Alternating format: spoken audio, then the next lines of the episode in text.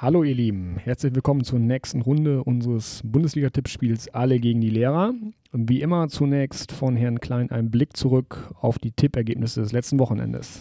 Am äh, jetzt äh, fünften Spieltag konnten wir einen kleinen Achtungserfolg äh, feiern, um uns direkt mal selber zu loben. Mit 16 Punkten sind wir Spieltagssieger geworden, teilen uns diesen Platz mit Anna aus der äh, Stufe 6. Und ähm, ja, wer unser Tippspiel schon seit letzter Saison verfolgt, weiß auch, dass äh, am Anfang der letzten Saison Anna aus der damals 5b äh, lange oben ähm, ja, mit ge gespielt hat, äh, um den Sieg dann hinterher ganz knapp ähm, ja, sich geschlagen geben musste. Aber äh, dieses Jahr auch wieder oben jetzt dabei. Erster Platz mit 31 äh, Punkten führt also die Tabelle ähm, an.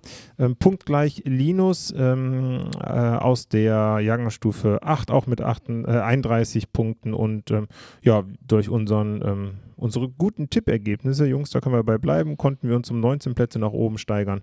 Stehen jetzt auf Platz 7. Das war ja auch ungefähr so unsere Position am Ende der letzten Saison. Also, wir sind schon mal da gelandet, jetzt müssen wir besser werden. Genau, äh, kleiner Hinweis noch, uns ist aufgefallen, dass relativ viele tatsächlich vergessen haben, den Freitag zu tippen. Denkt immer an den Freitag-Tipp nochmal. Nicht, dass ihr immer mit einem Spiel weniger starten müsst. Ja, ähm, wir wollen heute uns das Topspiel vom kommenden Wochenende ähm, etwas genauer beleuchten. Und zwar ist es das Borussen-Duell. Es gibt ja Leute, die sprechen von der wahren Borussia. Ihr könnt jetzt selber überlegen, wen ich damit meine. Ähm, also Gladbach gegen Dortmund. Ich glaube, unterschiedlicher könnte die Stimmungslage und die Voraussetzungen nicht sein. Haben am Wochenende wieder ein Spektakel von Haaland gesehen. Ähm, und Gladbach verliert gegen Augsburg auch kurz vor Schluss. Also wirklich irgendwie ja, himmelweiter Unterschied gerade. Was glaubt ihr beim Topspiel? Ja, also Dritte gegen den Drittletzten. Der eine zwölf Punkte nach äh, fünf Spielen und ähm, Gladbach mit vier Punkten nach äh, fünf Spielen. Ich glaube, ganz, ganz ähm, ja, enttäuschend und unterm Strich. Ähm, ja, wenn man äh, sich das anschaut, neun Gegentore, auch jetzt gegen Augsburg, hattest du gerade schon gesagt, ähm, am Ende dann doch noch verloren ja, wir hatten ja so ein bisschen prognostiziert, dass eigentlich dieses Augsburg-Spiel so diese Kehrtwende sein sollte, damit das irgendwie umgerissen wird.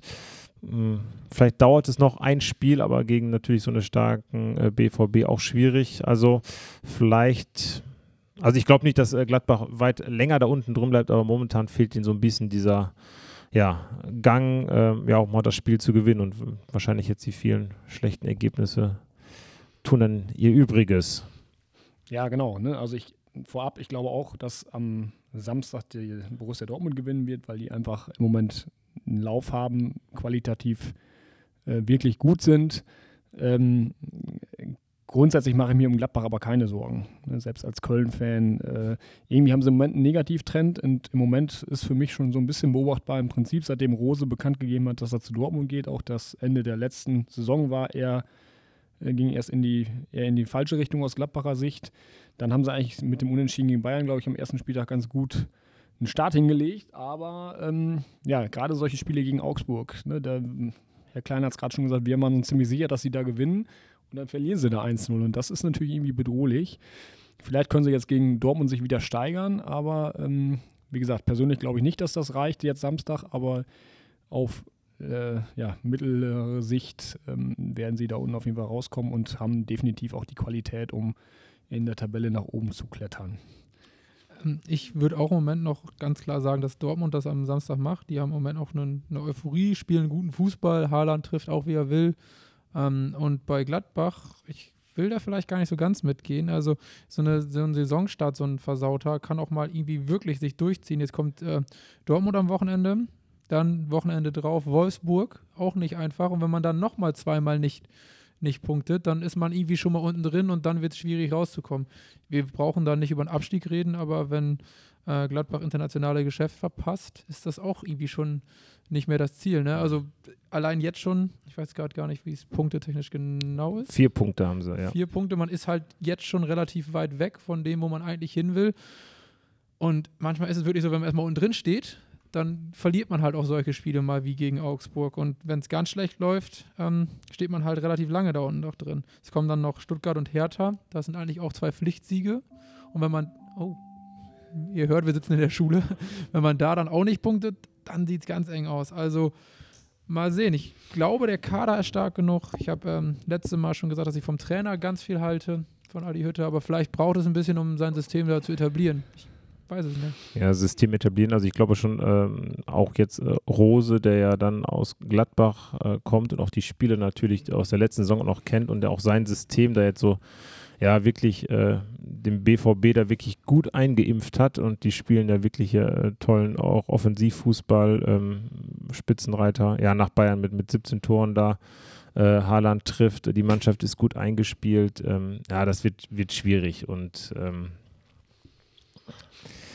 Gladbach muss sich anstrengen. Wie gesagt, wir können ja nochmal einen Blick dann in drei Spieltagen drauf werfen. Aber wie gesagt, mm, ja, Wolfsburg sehe ich jetzt, glaube ich, in zwei Spielen auch nicht mehr ganz so als den schwierigen Gegner. Die haben jetzt ja auch schon ein bisschen Federn gelassen am Wochenende. Da war ja auch unsere Prognose, dass das eventuell auch nochmal nicht so ausgeht, so dass sie da weiter oben mitspielen.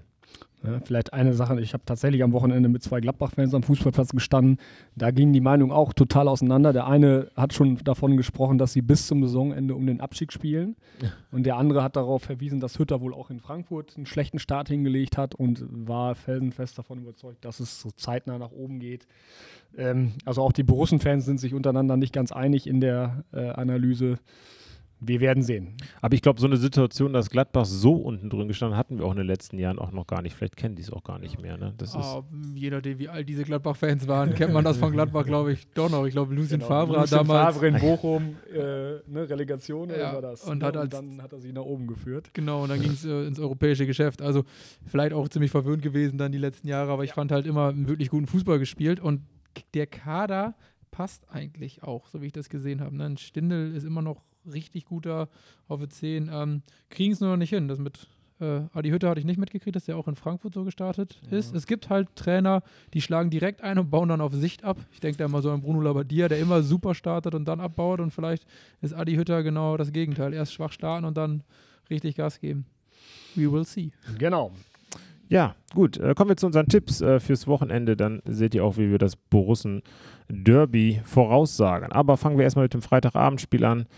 Bei Flutlicht äh, spielt Gräuter, führt gegen Bayern München. Ich sehe gerade hier 5 zu 0. Ich meine natürlich ein 0 zu 5. Ähm, das wäre böse ausgegangen. Also ein 5 zu 0 für Bayern ähm, bei Fürth. Köln gewinnt auswärts 2 zu 1 gegen Frankfurt. Leipzig gewinnt zu Hause 2 zu 1 gegen Hertha BSC. Ähm, Wolfsburg gewinnt 2 zu 0 in Hoffenheim. Union Berlin gewinnt 2 zu 0 gegen Bielefeld. Mainz und äh, Leverkusen trennen sich 1 zu 1. Das Borussen-Derby wird torreich und am Ende für Dortmund entschieden mit 3 zu 2. Dafür trennt sich Bochum und Stuttgart 0 zu 0. Und am Sonntagabend feiert Freiburg dann ein 1 zu 0 Sieg gegen Augsburg. Das war's also. Vergesst noch äh, nicht, äh, den Freitagabend zu tippen und dann sehen wir uns schon nächste Woche wieder. Ciao. Ciao, bis Tschüss. dahin.